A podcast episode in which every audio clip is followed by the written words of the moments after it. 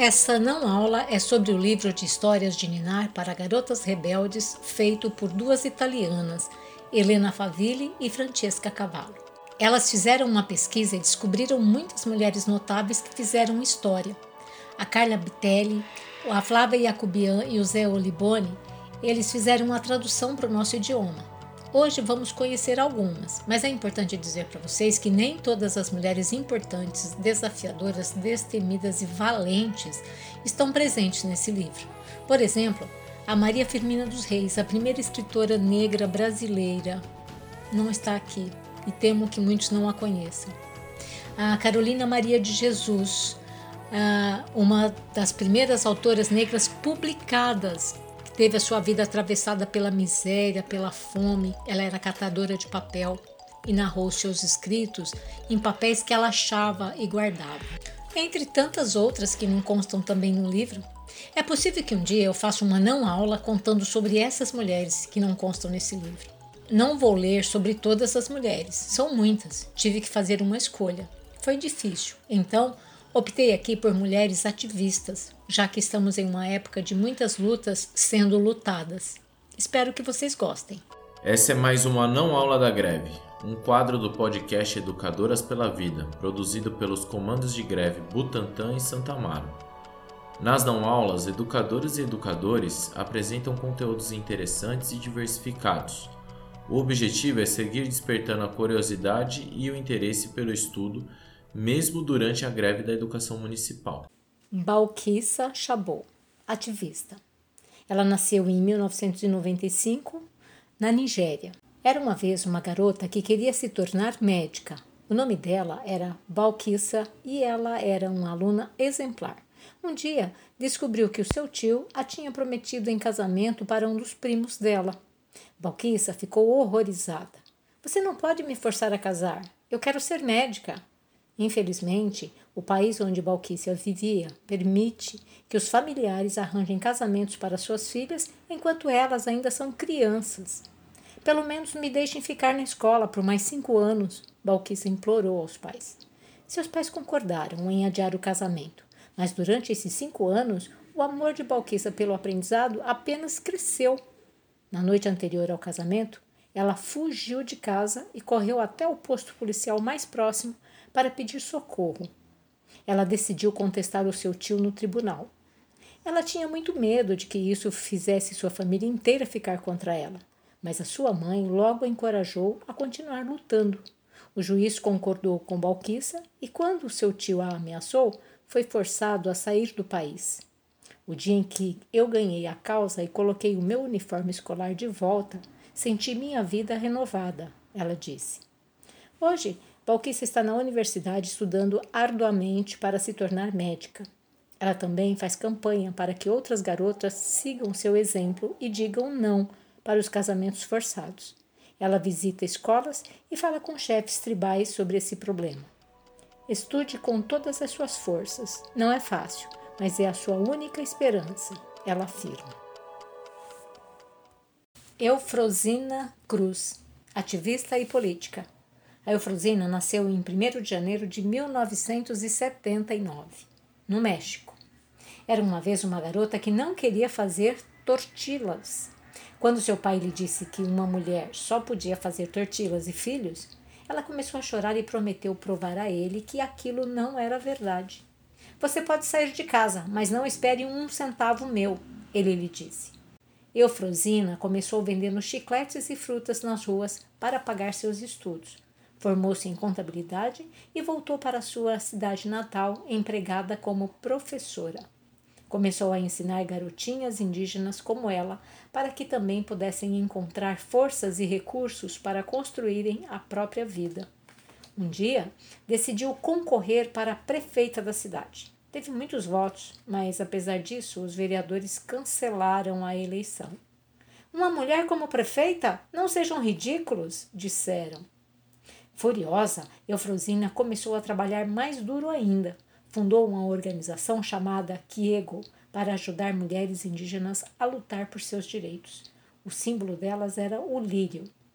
Onde quer que eu vá, levo essa flor para lembrar que as mulheres indígenas são exatamente como ela, naturais, belas e resistentes. Eufrosina afirmava. Alguns anos depois, Eufrosina se tornou a primeira indígena a ser eleita presidenta do Congresso Estadual. Quando a primeira-dama do México veio visitá-la, Eufrosina andou lado a lado com ela, na frente da população local. Ela provou para o pai e para o mundo todo que não há nada que uma mulher indígena forte do México não possa fazer. Irena Sendlerova, polonesa, nasceu em 15 de fevereiro de 1910 e morreu em 12 de maio de 2008. Na Polônia havia uma menininha chamada Irena, que amava muito seu pai. Certo dia, uma epidemia terrível de tifo eclodiu na cidade onde moravam, Varsóvia. O pai de Irena era um médico corajoso. Ele podia ter se afastado dos doentes para não se arriscar, mas escolheu cuidar deles até que ele mesmo ficou doente. Antes de morrer, ele falou para a filha: Irena, se você vir alguém se afogando, deve mergulhar para salvá-lo. Irena valorizava essas palavras. Quando os judeus começaram a ser perseguidos pelos nazistas, ela ajudou famílias judias a salvar as suas crianças. Ela dava nomes cristãos a essas crianças e encontrava famílias cristãs que as acolhiam em segurança.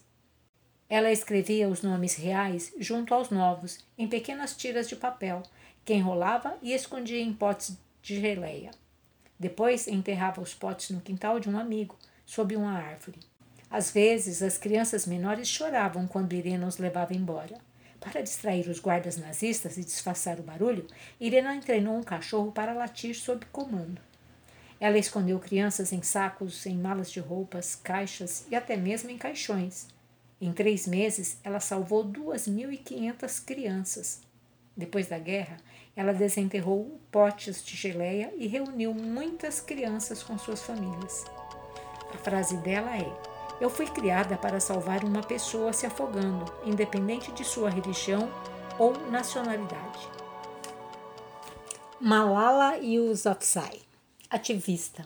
Ela nasceu em 12 de julho de 1997, no Paquistão. Era uma vez uma garota que amava a escola o nome dela era Malala. Ela vivia em uma região tranquila do Paquistão, até que um dia um grupo de homens armados, chamado Talibã, passou a controlar o local. Eles assustavam as pessoas com as suas armas. O Talibã proibia meninas de frequentar a escola. Muitos discordavam, mas achavam mais seguro manter as garotas em casa. Malala achava isso muito injusto e escrevia a respeito na internet. Ela adorava a escola mesmo. Então um dia falou na TV: Educação é poder para as mulheres. O Talibã está fechando escolas para meninas, pois não querem mulheres poderosas. Alguns dias depois, Malala pegou o ônibus para a escola, como era de costume. De repente, dois homens do Talibã pararam o veículo e gritaram: Quem é Malala? Quando as amigas olharam para ela, os homens dispararam, acertando Malala na cabeça. Ela foi para o hospital e não morreu. Milhares de crianças lhe enviaram cartões desejando sua melhora e ela se recuperou mais rápido do que as previsões. Eles pensaram que balas nos silenciariam, mas não conseguiram, disse ela. Vamos pegar nossos livros e canetas, essas são as armas mais poderosas. Uma criança, um professor, um livro e uma caneta podem mudar o mundo. Malala é a pessoa mais jovem a ser agraciada com o Prêmio Nobel da Paz. Uma frase da Malala é: Quando o mundo está em silêncio, uma única voz se torna poderosa. Rosa Parks, ativista. Ela nasceu em 4 de fevereiro de 1913 e morreu em 24 de outubro de 2005, nos Estados Unidos. Era uma vez uma cidade chamada Montgomery, no Alabama. Ela era uma cidade segregada. Isso significa que pessoas negras e pessoas brancas frequentavam escolas diferentes, oravam em igrejas diferentes, faziam suas compras em lojas diferentes, usavam elevadores diferentes e tomavam água de bebedouros diferentes. Usavam elevadores diferentes, todos andavam nos mesmos ônibus, mas tinham de se sentar em áreas diferentes brancos na frente e negros atrás. Foi nesse mundo preto e branco que Rosa Parks cresceu. Era difícil para os negros e muitos estavam bravos e tristes por causa da segregação, mas seriam presos se, pro se protestassem. Certo dia, Rosa, então com 42 anos, estava sentada no fundo de um ônibus, voltando do trabalho. O transporte estava lotado e não havia assentos suficientes na parte da frente, reservada aos brancos. Então, o motorista mandou Rosa ceder seu assento para uma pessoa branca. Ela disse não. Ela passou a noite na cadeia, mas esse ato de bravura mostrou às pessoas que era possível dizer não à injustiça.